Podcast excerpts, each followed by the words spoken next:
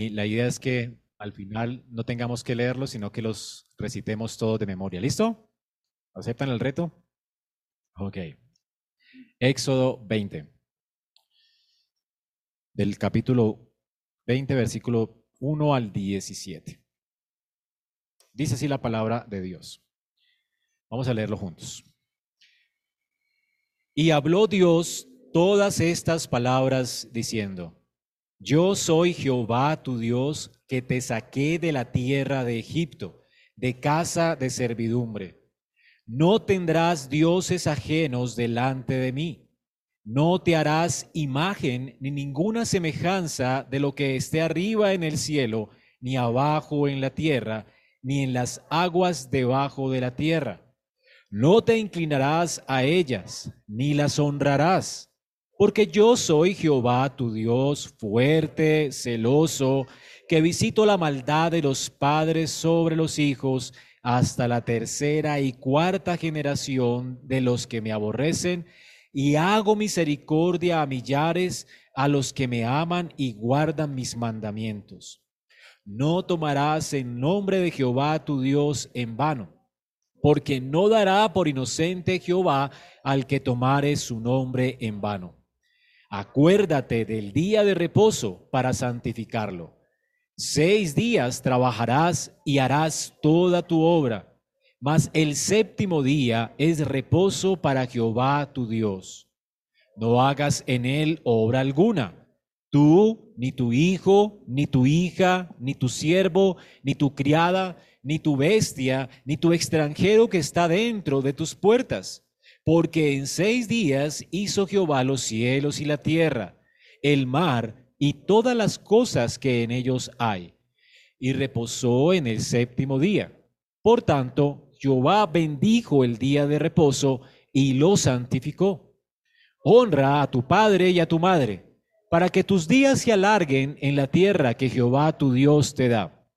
No matarás no cometerás adulterio, no hurtarás, no hablarás contra tu prójimo falso testimonio, no codiciarás la casa de tu prójimo, no codiciarás la mujer de tu prójimo, ni su siervo, ni su criada, ni su buey, ni su asno, ni cosa alguna de tu prójimo. Amén. Esta es la palabra de nuestro Santo Dios, la ley de Dios. Como vimos al comienzo de la exposición de los diez mandamientos, ya vimos el prólogo. Y si notaron bien el prólogo, dice que Dios habló estas palabras. La palabra de Dios dice allí que Dios habló, como vimos hace ocho días, desde el monte Sinaí. El pueblo, la reacción del pueblo al final, en el versículo 18, es que estaba observando el estruendo, los relámpagos, estaba observando el sonido de la bocina. Dice que el monte humeaba mientras Dios hablaba. Y viéndolo el pueblo temblaron y se pusieron lejos. El pueblo estaba atemorizado a causa de la voz de Jehová. Fueron las palabras de Dios las que estaba escuchando Israel. Y fueron las palabras de, estas, de estos diez mandamientos. Hoy le llamamos los diez mandamientos, pero normalmente se le llamaron en ese tiempo las diez palabras que Dios pronunció. Diez palabras con voz de trueno que hicieron temblar a Israel y por supuesto hicieron que ese monte de Sinaí humeara. El contexto de los diez mandamientos es realmente una relación de amor de parte de Dios con el pueblo de Israel. Dice aquí en el prólogo que Jehová dice, yo soy Jehová tu Dios, fueron sus primeras palabras. Yo soy Jehová tu Dios. Esto es algo muy increíble, muy personal, muy íntimo. Dios está hablando aquí de diez palabras para un pueblo que Él ama. Y estas palabras, por supuesto, tienen que ver con la eh, promesa que Dios había pronunciado a Abraham en Génesis, yo seré tu Dios y el de tu descendencia después de ti. Son palabras que tienen que ver con un pacto, con ese pacto de gracia que Dios concertó con Abraham y juró a Abraham y le prometió a Abraham y le aseguró a través de la circuncisión. Es un pacto donde Dios promete ser el Dios de ellos y el de la descendencia de ellos para siempre. Así que Dios dice, recuerdan, yo soy Jehová tu Dios. Quien les va a dar la ley es su Dios. Por supuesto, Dios es el Dios de todo el mundo, pero de manera especial es el Dios de Israel, de su pueblo. Israel, pues, es la iglesia, la nación de Dios en el Antiguo Testamento. Luego el Señor dice, yo te saqué de la tierra. La palabra sacar allí tiene que ver con la liberación, con la redención. Yo soy tu Dios, el que te saqué de la tierra de Egipto. Yo te saqué de casa de servidumbre. Así que la relación que Dios ha establecido con Israel es una relación de pacto, donde Dios em, entrega a ellos como su Dios para hacerlos a ellos su nación, su pueblo. Y el contexto de los diez mandamientos es esta relación pactual, donde Dios no solamente se ofrece a ellos, Dios hace algo más por ellos, Dios se entrega por ellos en pacto y además Dios los redime a ellos. Aquí hay, aquí hay entonces una redención. Dios primero les redime y luego les da los diez mandamientos. Este es el contexto de la ley. Así que nunca la ley fue dada a Israel para que ellos pudieran salvarse o que al obedecerla ellos pudieran realmente ah, tener las bendiciones del pacto prometidas por Dios. No es que ellos obedecen y Dios los va a introducir a la tierra de Edén o, del, o, del, o de la tierra de Canaán. De hecho, muchas de estas leyes tienen que ver con cosas que ellos no podían hacer. Después de los diez mandamientos, Dios les dice que tienen que celebrar fiestas cuando entren a la tierra prometida, ¿recuerdan? O sea que hay leyes que ellos no podrían cumplir, leyes ceremoniales, como vamos a ver hoy, leyes dietéticas que no podrían cumplir porque ellos comían todos los días maná. Así que muchas de estas leyes tenían que cumplirlas en la tierra de Canaán. Así que ellos iban a poseer la tierra no porque lo merecieran, iban a ser el pueblo de Dios no porque lo merecieran, ellos no tenían que hacer algo para merecer el favor, el amor de Dios, la gracia de Dios. Eran el pueblo que había recibido gracia y la ley se les da en este contexto de la gracia para que ellos la obedezcan en respuesta a esa gracia de Dios. Entonces, ese es el contexto de la ley. Lo que vimos hace ocho días, pues, como eh, Jehová les da esta ley y de hecho en el Nuevo Testamento esta ley no es abolida.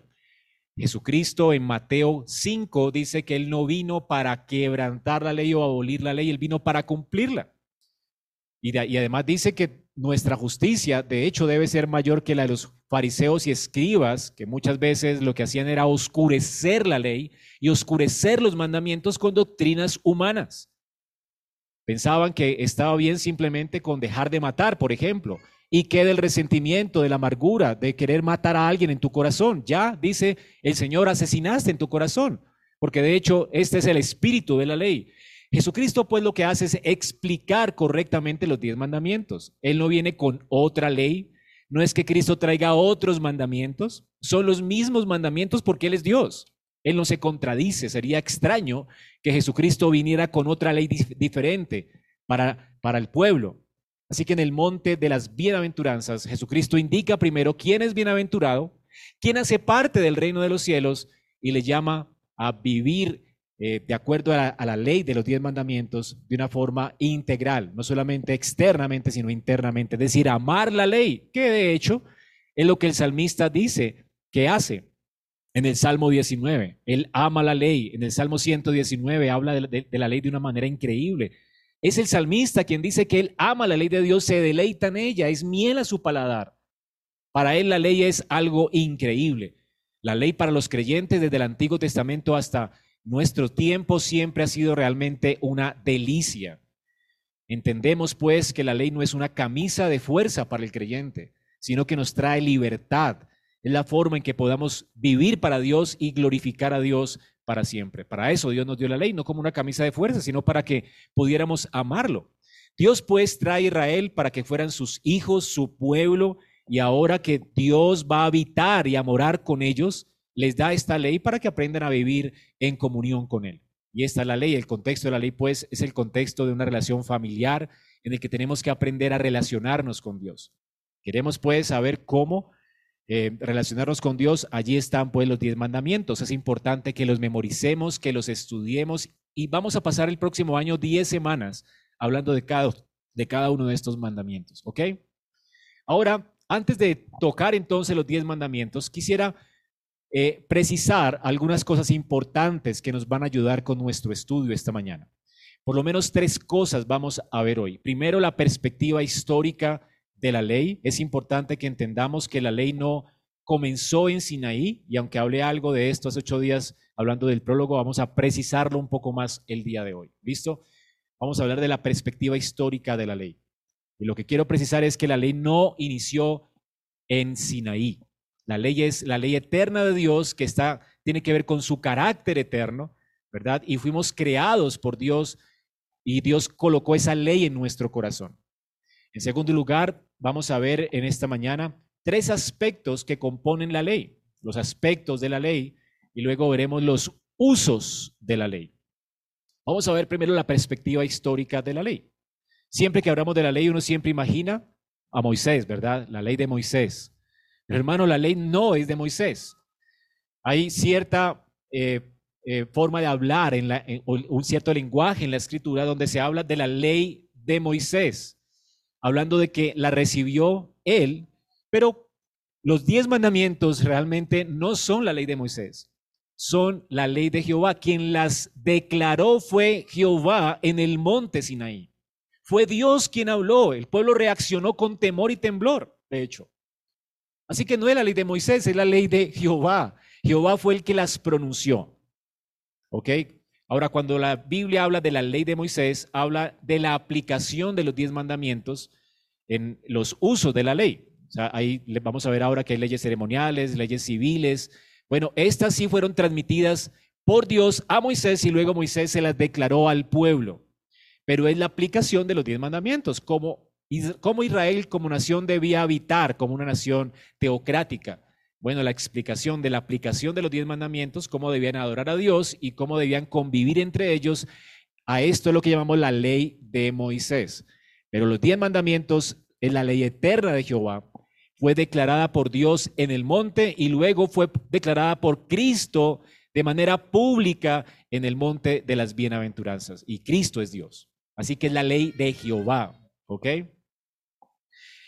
Entonces, Casi siempre hablamos del Sinaí, pero realmente el monte Sinaí no, no es donde comenzó la ley de Jehová. Nuestra confesión de fe, voy a tratar de la confesión de fe, eh, a leerla completa acerca de los diez mandamientos, se la recomiendo. Dice que Dios le dio a Adán una ley. Adán, note, no comenzó en el Sinaí. Y le dio esta ley como un pacto de obras por la cual lo comprometió a él y a toda su descendencia a una obediencia personal completa, exacta y perpetua. Y le prometió la vida si es que la cumplía y le amenazó con la muerte si es que la quebrantaba. Y lo dotó además con el poder y la capacidad para guardarla. Me encanta lo que la confesión dice, porque además es bíblico. Cuando Dios creó a Adán y Eva, lo creó perfecto, lo creó como un hombre que podía obedecer personalmente, completamente, exactamente y perpetuamente la ley de Dios.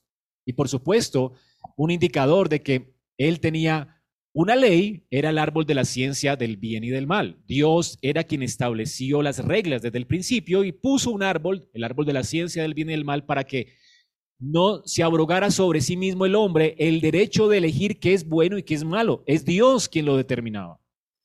Así que si el hombre elegía su propia ley y se convertía en ley para sí mismo, él quebrantaba la ley de Dios y por supuesto la amenaza era la muerte. ¿Se acuerdan que Dios le dijo a Adán, el día que coman de este árbol ciertamente morirán? La sentencia pues de quebrantar la ley y de que Adán fuera ley para sí mismo y menospreciara los mandamientos de Dios era la muerte. Es la paga del pecado. El pecado es, ¿verdad?, quebrantar la ley de Dios, atentar contra la ley de Dios. Y atentar contra la ley de Dios es ofender a Dios en su santo carácter.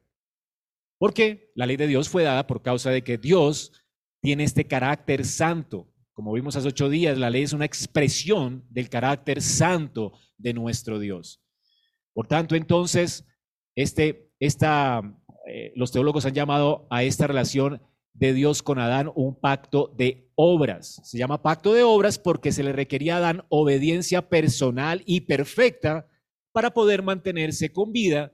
Y por supuesto, si él obedecía perfectamente a Dios en su estado probatorio, cuando la amenaza vino y la serpiente vino, si Adán hubiera obedecido a Dios, había además otro árbol en el jardín, ¿se acuerdan? El árbol de la vida, que era un árbol sacramental.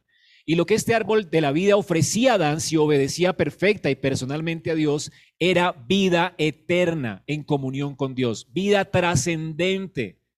De hecho, esta vida trascendente sabemos que fue ofrecida a Adán porque así termina la historia humana en, Apocalipsis. ¿Cómo termina la historia humana?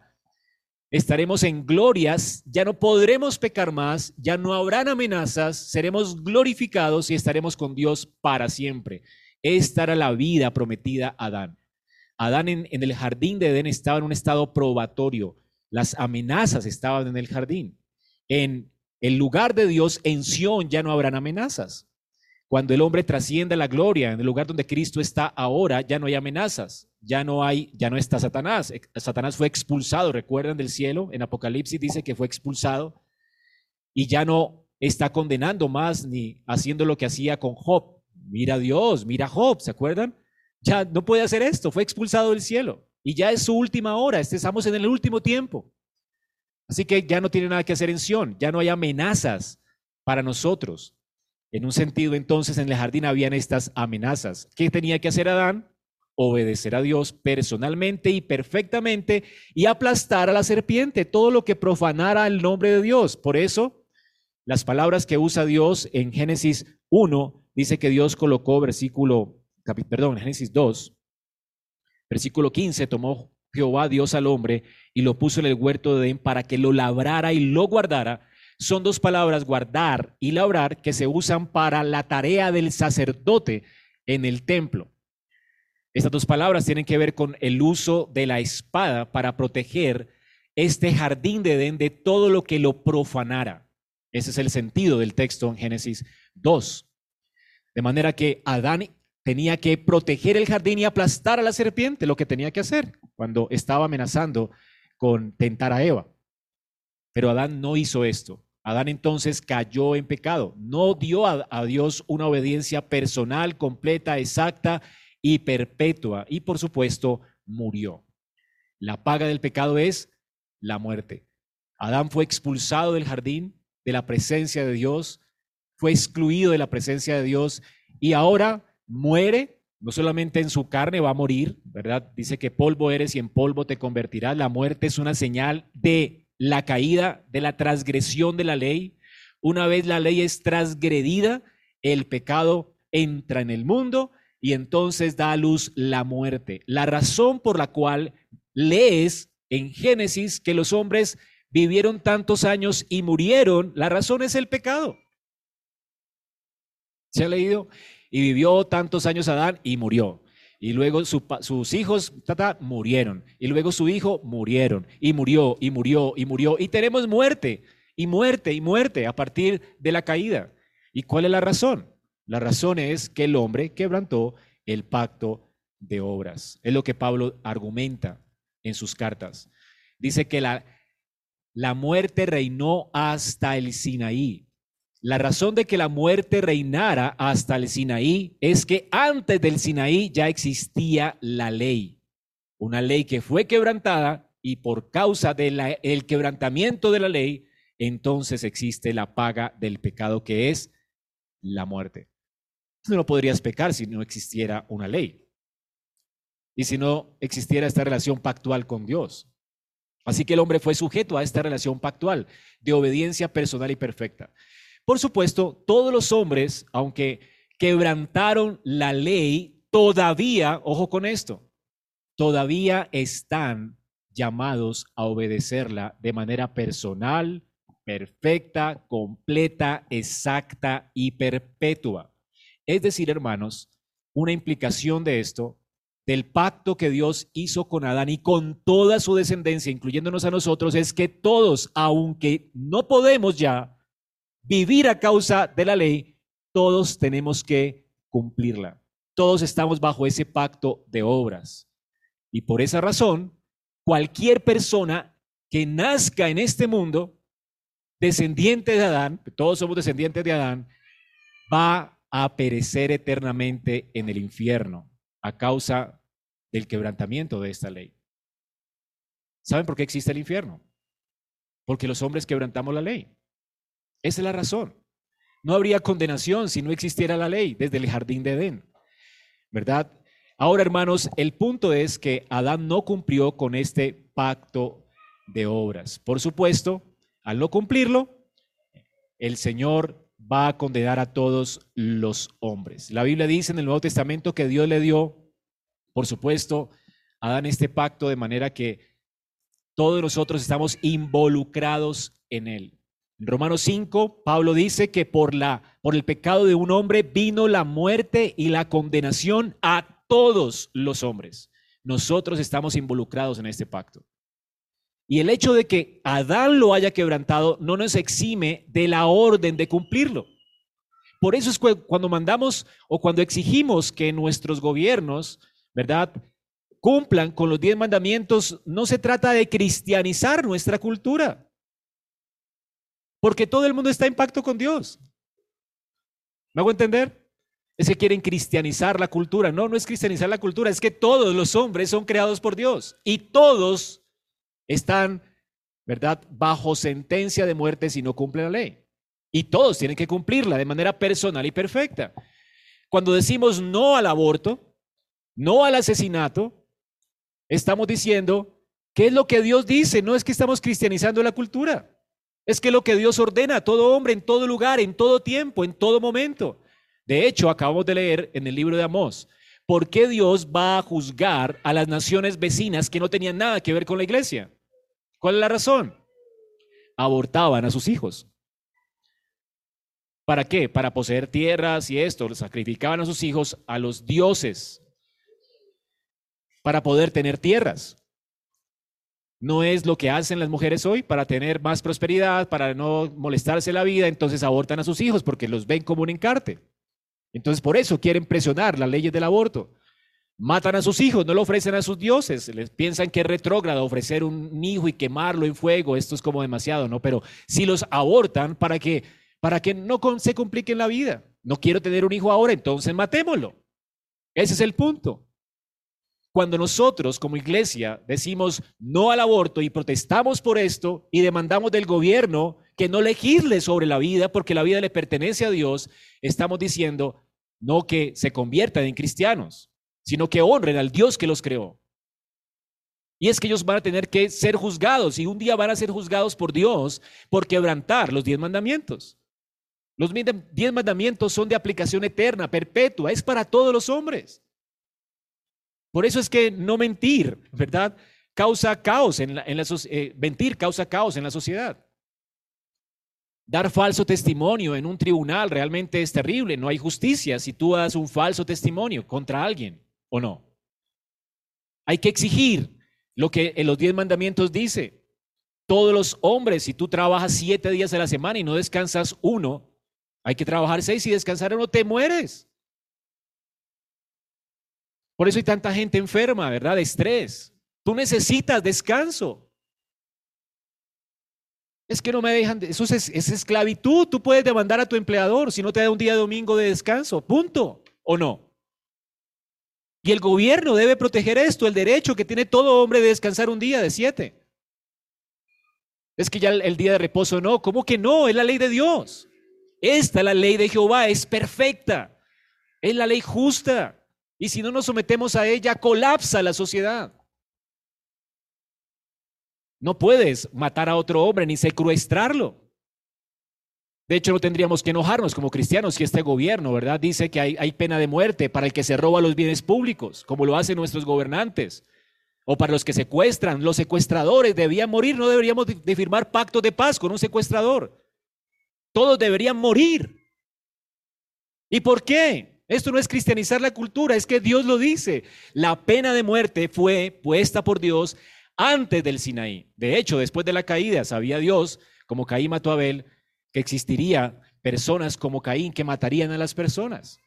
Y cuando vino el diluvio, Dios que dijo, tú puedes matar a un animal y eso no merece ni la cárcel ni la pena de muerte, no merece, te lo puedes comer si quieres el animal. Para los que son naturalistas, matar a un animal no, no, no tiene una sentencia en la Biblia, no tiene nada que ver con sentencia. Te lo puedes comer todo, el almacén de la creación es para que te lo comas. Para eso Dios nos dio los animales, para comerlos. ¿Ok? Entonces, pero tú no puedes nunca meterte con la vida de un hombre. De hecho, si un animal mata a un hombre, el animal tiene que morir, dice la escritura. Demandaré la vida de todo hombre, de cualquier animal o de cualquier hombre. Cualquier hombre que mate a otro hombre debe morir. Alguien que abuse de una mujer debe morir. Alguien que secuestre a alguien debe morir. ¿Por qué? Porque el hombre fue creado a imagen de Dios.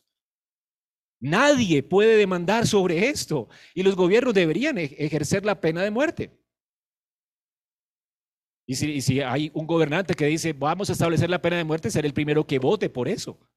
Es que es justo. ¿Te parece injusto? Es porque muchas veces estamos permeados por nuestra cultura secular.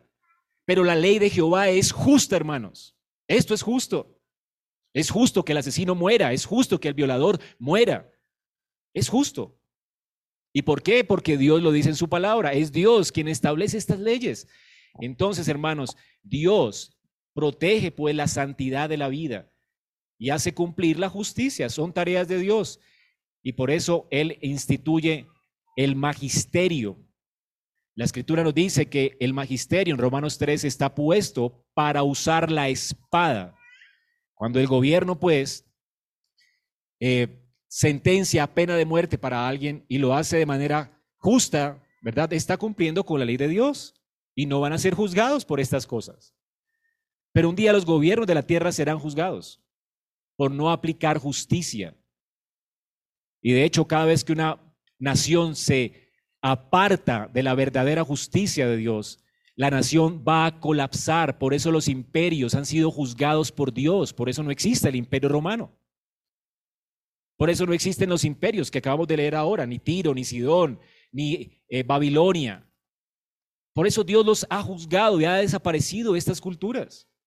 Y pronto nuestra cultura colapsará si seguimos menospreciando la vida, matando a los niños. Es lo que está sucediendo, ¿verdad? Ahora no solamente habían esos pecados de matar o algo así, pero también todo pecado que tenía que ver con nuestro servicio a Dios, con deformar todo lo que Dios ha creado como bueno y santo, como el matrimonio. Si tú adulterabas, tenías que morir, debías ser apedreado. Si tú menospreciabas la sexualidad que Dios te, dio y te amancillabas con otro hombre siendo un hombre o con otra mujer siendo una mujer, es decir, eras con una, tenías una conducta homosexual, debías morir. Es la ley de Dios. La razón es que estás mancillando algo que Dios creó. Tú tienes que honrar la vida que Dios te dio, la sexualidad que Dios te dio. Y es pecado contra Dios realmente menospreciar a Dios y su diseño el diseño del matrimonio, el diseño del hogar, el diseño de tu sexualidad. Sabemos por la ley que aborrece Dios. Dios aborrece estas cosas. Aunque insultes a tus padres, que menosprecie la autoridad de Dios sobre tu vida, los hijos rebeldes debían morir. ¿Te parece esto justo? Si tu hijo es contumaz y rebelde, debías llevarlo a la autoridad civil y la autoridad debía de ejecutarlo. ¿Es justo esto? Esto es muy justo. Hijos así, contumaces, rebeldes a sus padres, son los que traen problemas a la sociedad. Corrompen la sociedad. Los que menosprecian la autoridad, según Dios, no deben vivir. Y de hecho, Cristo aplicará este tipo de justicia al final de los tiempos. El que no se somete hoy a su señorío dice que será erradicado de la tierra de los vivientes. La ley no ha pasado. Es lo que Cristo va a hacer cuando venga a juzgar con la espada de su boca. Ninguno que insulte a sus padres, ninguno que menosprecie la autoridad, ninguno que haya tenido una conducta homosexual, ninguno que haya matado a otro hombre y no se haya escondido en Cristo, no se haya arrepentido y reconocido que esto es pecado y maldad, y no se haya sometido al señorío de Cristo, será erradicado de la tierra de los vivientes. Cristo sí ejecutará justicia. Y en su reino, dice el Señor, no entrarán ni los desobedientes a los padres, ni los avaros, ni los afeminados, ni los que se echan con varones, ni los ladrones, ni los mentirosos, ninguno heredará el reino de los cielos. Cristo sí va a limpiar su reino. ¿Sabías esto? La ley no ha pasado. Entonces este es el aspecto histórico de la ley. Por eso Romanos 5:14 dice que la muerte reinó hasta Moisés. Esto implica la presencia de la ley antes de Sinaí.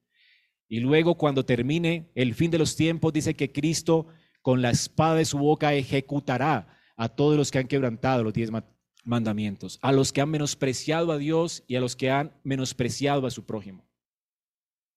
Todos serán borrados de la faz de la tierra. Los únicos que entrarán al reino serán los que han amado la ley de Dios.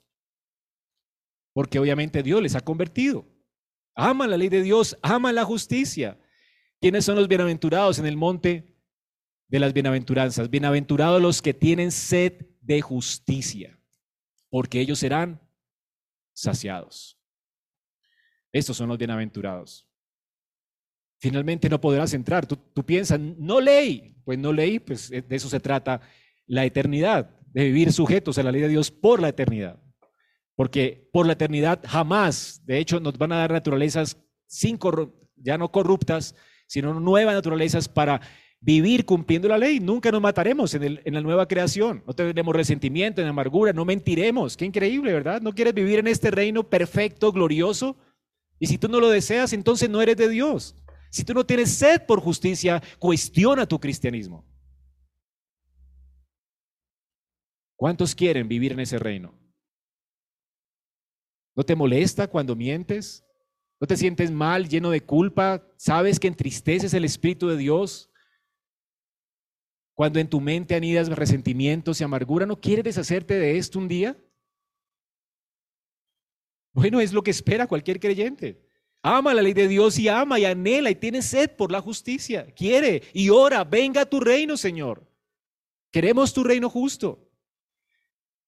Ahora vamos a ver los diferentes aspectos de la ley.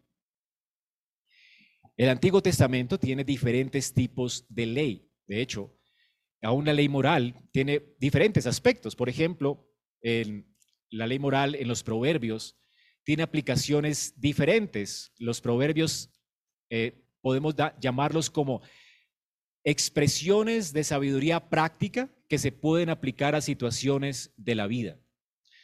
Leemos en un proverbio, en Proverbios 26, del 4 al 5, no respondas al necio según su necedad. Y también el proverbio dice, responde al necio según su necedad.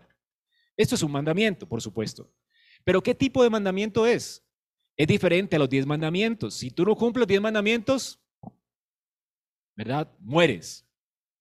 El punto es que aquí tú no puedes cumplir esto, porque ¿cuándo lo cumplo? Porque cuando yo respondo al necio según su necedad, estoy incumpliendo el otro que dice no respondas al necio según su necedad. ¿Me hago entender?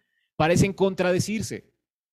Porque este tipo de leyes son leyes proverbiales que tienen que ver con el uso de la ley en circunstancias de la vida. Y, para esto necesitamos sabiduría, la sabiduría de Dios. Yo necesito la sabiduría de Dios para saber cuándo callar. Yo no siempre tengo que evangelizar a todo el mundo ni hablarle de Dios a todo el mundo para que pisoteen el nombre de Dios. Por ejemplo, Dios dice que no tiremos perlas a los cerdos. Pero otro texto dice que tenemos que predicar a toda criatura, ¿o no? Al fin, ¿qué hacemos? ¿Le echamos perlas o no le echamos perlas? Porque predicar el Evangelio es dar una perla a un cerdo. ¿Cuándo hacerlo? Hay que ser sabios hasta para anunciar a Cristo. ¿Me hago entender? Entonces, yo necesito sabiduría para vivir la vida. Pero siempre es pecado callarme. No siempre es pecado hablar.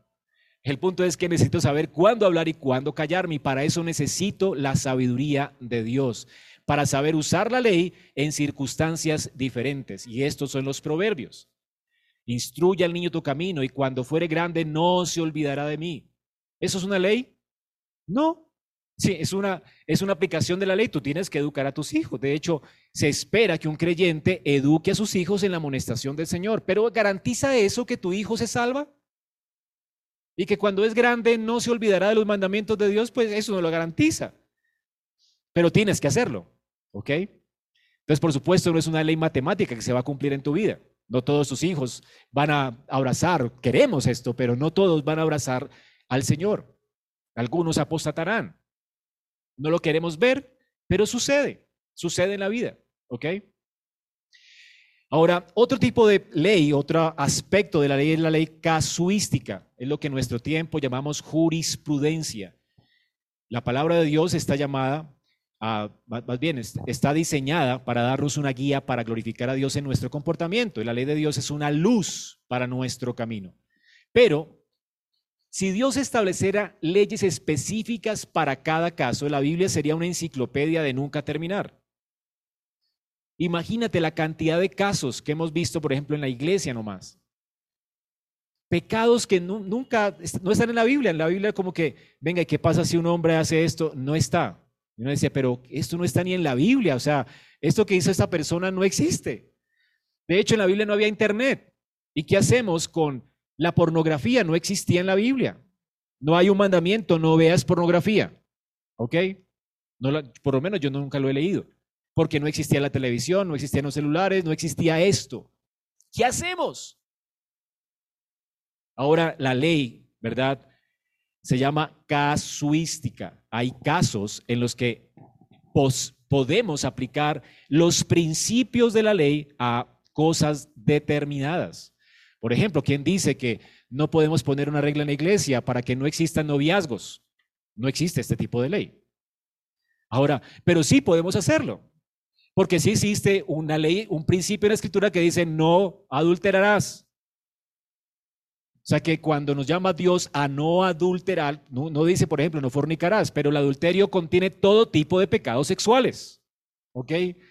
Así que ese principio del adulterio aplica también a formular una ley nueva a causa de la cultura inmersa en la que estamos. Cuando Pablo dice, huyan de la inmoralidad sexual, él no se está inventando tal ley, está aplicando una ley casuística. Es decir, tú no, tú tienes que correr de la inmoralidad sexual. Y esto, este es el principio, por, por hermanos, se los ruego, no tengan noviazgos recreativos. Ese es el punto. Huyan de esto. Ese es el principio aplicado a la iglesia. ¿Comprenden? Porque tú te estás exponiendo, vimos una cultura sexualizada. ¿Sabe lo que es tener una novia en esta cultura sexualizada? Tú vas a caer, vas a fornicar. Pero pastor, es que yo soy cristiano, no importa. Dice, nunca el hombre podrá tomar fuego en sus manos sin que tus vestidos ardan. Si te quieres casar, cásate. ¿Para qué una novia? Entonces, conócela, sea amigo, ¿verdad? Comprométete, haz el curso prematrimonial y te casas, pero te pongas a jugar con fuego. ¿O no? ¿Para qué jugamos con fuego?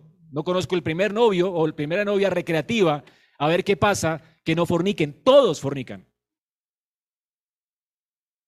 Yo seré el primero, mentiroso. No puedes tomar fuego en tus manos, una ley proverbial, sin que tus vestidos ardan. Esto no puede ser.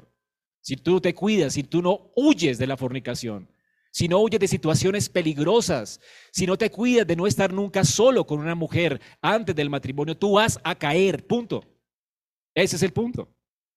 Y menos, y, en esta cultura tan sexualizada, es que todo el tiempo nos tienen cauterizada la conciencia con las películas, ni películas podemos ver ya. Porque todo el tiempo están vendiéndonos que es algo común acostarse con otra persona antes del matrimonio. Esto es abominable delante de Dios. ¿Comprendes esto? Pero estamos permeados por la cultura, nos parece algo normal. Esto no es normal, no es normal que una mujer no llegue virgen al matrimonio. No es natural. Dios no te creó para que entregues tu cuerpo y te prostituyas antes del matrimonio. Eso es prostitución de nuestro cuerpo, es fornicar, mancillar lo que Dios creó santo, que es el matrimonio. Dios limitó las relaciones sexuales para el contexto del matrimonio. Así que, jóvenes, huyan de la fornicación. Y esto implica no tengan noviazgos recreativos. Si tú eres un hombre serio, habla con la muchacha, con los papás, me quiero comprometer. En seis meses quiero casarme. Pastores, quiero que me cuiden, yo no quiero salir con ella así eh, a, solas o algo así. Amigos en el contexto de la iglesia, amigos en el contexto de la familia, es allí donde nos conocemos, ¿verdad? ¿Para qué estar solos? Y luego llegan a la intimidad matrimonial el día en que se casen. Qué rico, ¿verdad? Poder dar un beso, el primer beso del matrimonio. Qué espléndido. Poder tener la libertad de saber que es mi esposa, mi mujer, la escogí. Esto trae libertad. Lo otro trae culpa, amargura, celos, temor. ¿Tú quieres vivir con temor? Si una persona no puede guardarse para ti, tú vas a tener temor de que después no sepa guardarse para ti del matrimonio o no. ¿Qué te garantiza que se guarde para ti si, si se acostó contigo antes del matrimonio? Hay temor, ¿verdad? Hermanos, esto es lo que es la ley de Dios, la, casuística, leyes que podemos aplicar a diferentes casos. Y este es un ejemplo. La ley apodíctica es principalmente, aunque no exclusivamente, los diez mandamientos, los mandamientos que se expresan en principios universales y eternos. Siempre dice, deberás, no deberás. Esto es lo que tienes que hacer.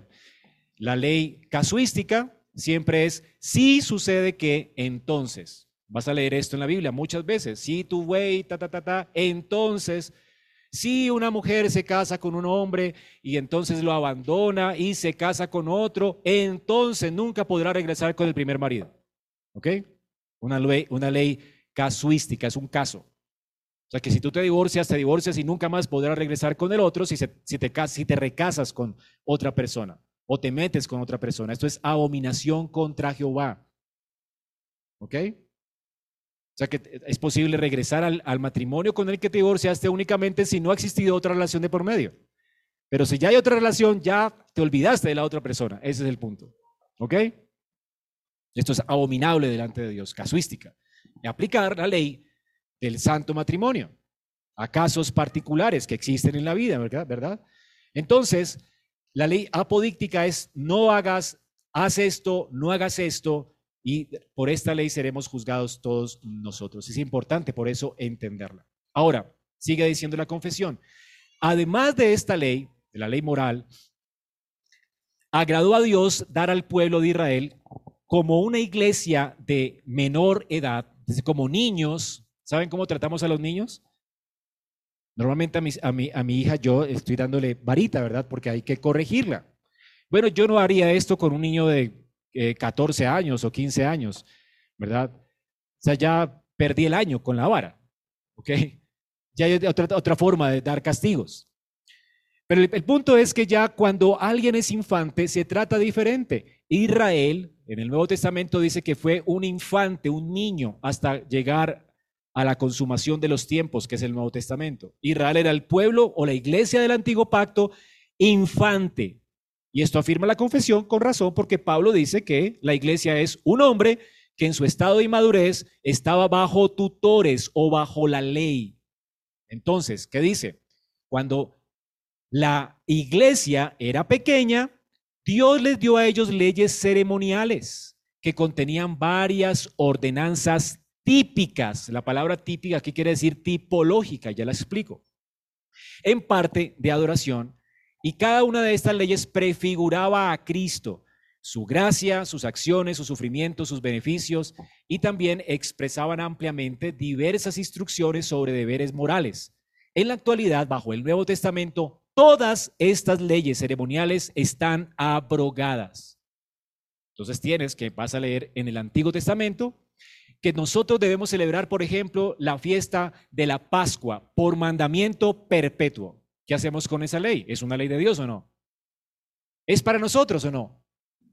Bueno, sí y no. Sí fue para nosotros cuando estábamos niños en la infancia. ¿Ok? Pero ya no aplica ahora que somos adultos. La razón es que ya tenemos la sustancia o la realidad. Un ejemplo de esto. Tú juegas con tus hijos, hágase rico. ¿Todavía existe ese juego? No sé. Sí, tío rico, eso. en mi tiempo se llamaba hágase rico. Entonces, jugamos con billetes de mentiras y compramos propiedades, ¿verdad? Pero ya tu hijo crece. Y ese juego tiene una intención particular de enseñarle a tus hijos a comprar, a vender, ¿verdad? Es como una forma didáctica de enseñar a tus hijos con billetes de mentiras a negociar. Es muy instructivo, de hecho. ¿Ok? Jueguenlo con sus hijos. Ahora, crezco y realmente yo quiero es comprar propiedades con mi propio dinero. Ya trabajo, tengo dinero, entonces ya he aprendido qué es la inversión, qué es el gasto, qué es la compra, qué es el ahorro. Todo eso lo aprendí en un juego y ahora no necesito los billetes de mentiras. ¿Verdad? Ahora estoy en la vida real. Esto es lo que dice la confesión aquí y lo que Pablo dice, afirma acerca de la iglesia en su estado de inmadurez. La iglesia siendo pequeña fue llamada por Dios a someterse a estas leyes ceremoniales hasta que llegara la persona a la cual apuntaban estas leyes ceremoniales. ¿Por qué hoy ya no jugamos a la Pascua o no, eh, por decirlo así, celebramos la Pascua y matamos un animal? Porque instructivamente Dios estaba enseñándole a Israel que ellos necesitaban un sacrificio externo para santificarles de sus pecados. Y un sacrificio provisto por Dios. Esto es lo que tipificaba el Cordero de Pascua. Ellos veían el Cordero y decían, Dios va a entregar un día a su Hijo, que prometió en Génesis 3.15, para santificarnos de nuestros pecados por su muerte. Y este Cordero está apuntándonos, estamos viendo en este Cordero esa realidad en el futuro. Entonces ellos estaban allí practicando la Pascua, porque un día de Pascua iba a venir el Mesías y resulta que un día de Pascua el, Cristo vino. Y Cristo murió el Viernes Santo y resucitó al tercer día de entre los muertos, como se sacrificaba el Cordero Pascual y después la sangre rociada. Y, finalmente el sacerdote salía del lugar santísimo a dar las buenas nuevas de que Dios había prolongado un año más de perdón para el pueblo. Pues Cristo ofreció su sangre, fue por tres días al cielo, luego resucitó de los muertos y ahora proclama las buenas nuevas de que Dios ha aceptado su sacrificio perfecto para el perdón completo de nuestros pecados. De manera que ya la realidad vino y por eso no celebramos la Pascua. Celebrar la Pascua hoy sería decir que el sacrificio de Cristo fue innecesario. ¿Me hago entender? Porque estaríamos practicando para un sacrificio cuando ya se hizo. O sea, ¿para qué practicamos esto? ¿Para qué? Imagínate un niño jugar y pagar en el banco con billetes de, de hágase rico. Es absurdo. El banco no te recibe esos billetes. No sirven para nada. Ya practicaste suficiente, eres adulto, paga con billetes de verdad, trabaja para ganarte los billetes de verdad. Ese es el punto. Tú ya tienes a Cristo, la realidad, la sustancia. Por eso, todas estas leyes ceremoniales pasaron. Es a esas leyes ceremoniales a las que Pablo se refiere cuando dice que nadie te juzgue por lunas nuevas, días de fiesta, días de reposo en Gálatas, lo cual es sombra de lo que habría de venir. Todas esas leyes ceremoniales hay que leerlas, nos encanta leerlas porque es parte de nuestra historia infantil. Y nos encanta leerlas porque anuncian, anticipan a Cristo. La Pascua anticipa a Cristo, el Cordero Pascual. Los lavamientos anticipa a Cristo, su sangre que nos limpió de nuestros pecados. Ahora, cuando lleguemos al reino de los cielos, hoy vamos a celebrar la Santa Cena. Y tenemos aquí pan y vino. Literal, pan y vino. ¿Y qué señala esto? Una realidad visible que tendremos un día que compartir y es que estaremos con Él Así como es el vino y el pan de real, como iglesia estaremos juntos con Cristo eternamente. ¿No es algo maravilloso? Ahora imagínate que en la eternidad, ¿verdad? Ya tenemos a Cristo. Así que celebrar la Santa Cena ya, ¿para qué? Ya estamos con Él en la mesa. Ya se cumplió la realidad. Así que ya no necesitaremos un pastor que administre la cena eh, en la gloria, porque ya Cristo mismo se ceñirá y nos servirá a la mesa. Estaremos con Él, ¿no es increíble? O sea, ¿para qué queremos que un pastor nos celebre esto y, y tomar cuando estamos en la mesa del banquete de Jehová? Y estaremos con Él eternamente. La realidad supera la sombra. Por eso estas leyes ceremoniales ya no son vigentes. Por eso es que sería terrible que hiciéramos una peregrinación como iglesia a Israel y fuéramos al templo y colocáramos allá nuestras peticiones en el templo pensando que Dios las escucha y que seremos mejor escuchados por Dios en Israel y en el templo que aquí en la iglesia hoy. Eso sería el colmo del absurdo, sería menospreciar a Cristo. ¿Y cuál es la razón? El templo que prefiguraba. ¿Por qué es que Israel tenía que celebrar todas sus fiestas en Jerusalén y en el templo? ¿Por qué es que Dios dijo, todo el que orare hacia el templo será oído a través de Salomón? ¿Recuerdan? ¿Por qué? Porque ese templo estaba prefigurando la realidad que es Cristo. ¿Qué dijo Cristo? Destruid este templo y yo lo levantaré en tres días. ¿A qué se refería según Juan 2? A su cuerpo. ¿Ok?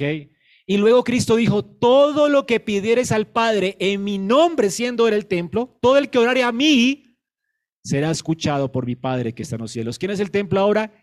Cristo. Tú tienes que venir a Cristo en cualquier lugar del mundo. Y si vas al, muro pensando que Dios te va a escuchar, estás menospreciando al único mediador entre Dios y los hombres, a Jesucristo. Esto es abominación, de hecho.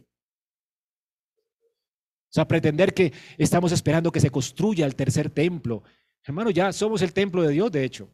Estaremos menospreciando la realidad. Ya Cristo era piedra angular y nosotros somos las piedras vivas. ¿Para qué queremos un tercer templo? ¿Y para qué queremos regresar a las sombras cuando tenemos la realidad? Por eso Pablo hablaba tan fuerte contra el judaísmo de su tiempo, que estaba queriendo obligar a la iglesia a regresar a las sombras cuando las sombras ya pasaron. Esto es lo que dice nuestra confesión. Las ceremonias fueron abrogadas. De hecho, hasta el rito de la circuncisión, en Hechos 15, no se le demanda al gentil, a la luz del nuevo pacto, que se circuncide. Porque ya Dios, ¿verdad? Eh, incluyó a los gentiles sin demandarles la circuncisión. No tenemos que ser judíos para convertirnos al Señor. También otro aspecto de la ley dice que a los israelitas como una entidad política, dice la confesión, Dios les dio también diferentes leyes judiciales, las cuales expiraron junto con el estado de aquel pueblo. Por lo tanto, no obligan ahora a ningún otro pueblo más de lo que la equidad general de ellas lo requiera. Este, este eh, texto es importante de la confesión porque hoy existe un movimiento llamado teonomía. La teonomía se llama así por conjunción de dos palabras, teos, que significa Dios, y nom, nomos, que significa ley, ¿sí? la ley de Dios. ¿Qué dicen eh, los, bueno, la teonomía realmente, si pudiéramos decir, ¿qué es teonomía? Bueno, todos somos teonomistas porque estamos de acuerdo con la ley de Dios o no. O sea, somos teonomistas. El punto es el movimiento teonomista de nuestro tiempo. El movimiento teonomista ha desdibujado los aspectos de la ley y entonces pretende que la iglesia sea una nación estado en la tierra. Y perdió el sentido de que Israel como estado en el Antiguo Testamento, siendo una nación infante, el estado de Israel era una nación, estaba en un lugar establecido. Ese estado estaba prefigurando o estaba anticipando el reino de la gloria de Dios que traería Jesucristo. Es decir, cuando Israel estaba en la tierra de Canaán, bajo el señorío de un rey, eh, bajo las leyes políticas de ese estado perfecto, donde no permitían ni a los homosexuales, ni a los asesinos, ni a los eh, adúlteros, perdón, y los que los erradicaban de la tierra, ese estado perfecto estaba anticipando la gloria de Jehová que traería Cristo, el estado de gloria. Ahora, por eso, cuando vino el Señor, Él nunca nos dijo que cristianizáramos a todo el mundo. Él dijo, vayan y hagan discípulos de todas las naciones de la tierra, de todas las naciones. Y mientras vamos a las naciones, el Señor a través de los apóstoles nos dijo que somos un pueblo de peregrinos, extranjeros y embajadores. Quiere decir que Dios no nos llamó a establecer su reino en la tierra. Él ya lo estableció, su reino eterno en Cristo. Él es el rey de la iglesia. Entonces, a la luz de esto, la confesión dice muy bien que una vez que el Estado de Israel desaparece para dar lugar ahora al reino de Dios que ya se estableció con Cristo, nosotros como una nación supratemporal, que ya somos reyes y sacerdotes que pertenecemos al reino eterno de Dios, mientras somos peregrinos de esta tierra, los apóstoles nos llaman a someternos a las autoridades paganas de estas naciones mientras las evangelizamos y evangelizamos en las naciones de la tierra. No estamos llamados a cristianizarlos, sino a evangelizarlos. Y de hecho Cristo nos asegura que no todo el mundo se va a convertir. Y dice que tendremos aflicciones en el mundo. Y que los reinos de la tierra estarán siempre contra Cristo y contra su ungido. Y nos asegura que no temamos. No teman manada pequeña porque a vuestro Padre le ha placido daros un reino, un reino eterno, no los reinos de este mundo. Yo quiero que Cristo gobierne sobre mí, no un hombre cristiano que también tiene eh, pecado en su corazón y que seguramente tiene mezclados sus intereses eh, cristianos con sus intereses personales. Por eso todo Estado, aún cristiano, peca. Por eso necesitamos gobiernos plurales. ¿Ok?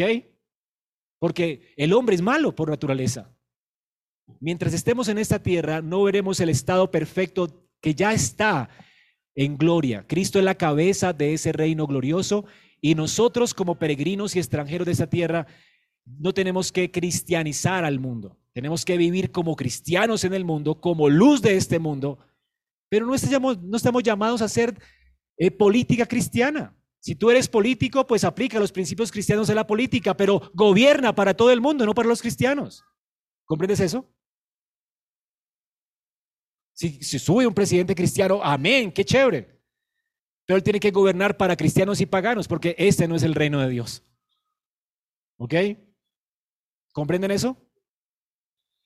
Por supuesto, dice la confesión que según la equidad general de ellas lo requiera, podemos aplicar los principios de la ley política de Israel a las naciones. Si sube un gobierno cristiano, puede aplicar porque son principios correctos, eternos, son principios justos.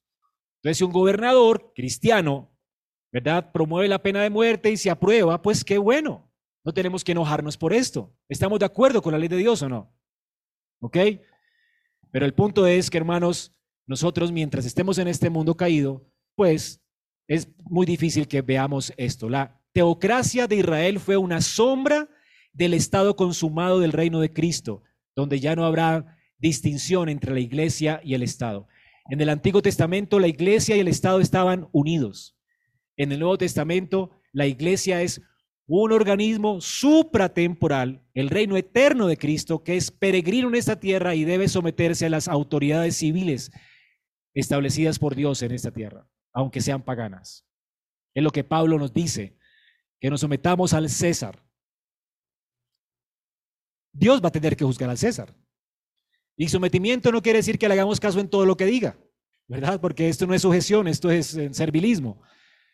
Mientras las leyes del César sean iguales a las leyes de Dios, está bien con nosotros. Si no las desobedecemos, pero ahora sí nos sometemos, ¿verdad? Entendiendo que pueden apresarnos por desobediencia civil o lo que sea, pero si nos obligan como iglesia, por ejemplo, a pedir el carnet de vacunación, solamente aplicándolo, tienen que pedir el carnet de vacunación de entrar a la iglesia. Pues muy de malas, porque la iglesia no le pertenece al Estado. Y Dios dice en su palabra que todos son bienvenidos a la iglesia. Así que aquí jamás pediremos carnet. ¿Comprenden eso? Todos son bienvenidos. Está la iglesia de Cristo, no la iglesia del Estado. El Estado no puede gobernar sobre quién entra y quién no entra a esta iglesia. Todos los arrepentidos pueden venir, así no estén vacunados. ¿Comprenden? Ok. Es la ley de Cristo. Y entonces si el Estado nos dice, no, es que aquí vamos a supervisar el pastor para la cárcel, pues mire, feliz para la cárcel, porque primero está mi honra a Dios que a los hombres. ¿Ok? Pero me someto al gobierno, pues tengo que ir para la cárcel, nos vamos para la cárcel, no importa. El punto es que primero está obedecer a Dios antes que a los hombres. Ya vemos los aspectos de la ley. Existe pues la ley civil que expiró junto con el Estado de Israel, la ley ceremonial que expiró porque ya tenemos la realidad a la que apuntaban las sombras y finalmente los usos de la ley. Y es más sencillo, la, confesión dice que la ley es una regla de vida. Los creyentes ya no estamos bajo la ley como un pacto de obras, sino que hemos recibido la ley no para ser justos o para justificarnos por medio de ellas, pero la ley sí nos sirve, dice la confesión, de gran utilidad para el beneficio nuestro, como una norma de vida. ¿Por qué? Porque ella nos informa acerca de lo que Dios exige de nosotros, de nuestros deberes para con Él y cómo Dios nos obliga a caminar de acuerdo a ella. Además, la ley descubre nuestros pecados, nuestras contaminaciones de la naturaleza que tenemos corrupta. De manera que si nos observamos mediante la ley, ¿verdad? Podemos tener más completa convicción de pecado. Nos humillaremos, aborreceremos nuestro pecado y entenderemos la necesidad que tenemos de Cristo, de su perfección y de su obediencia. E igualmente,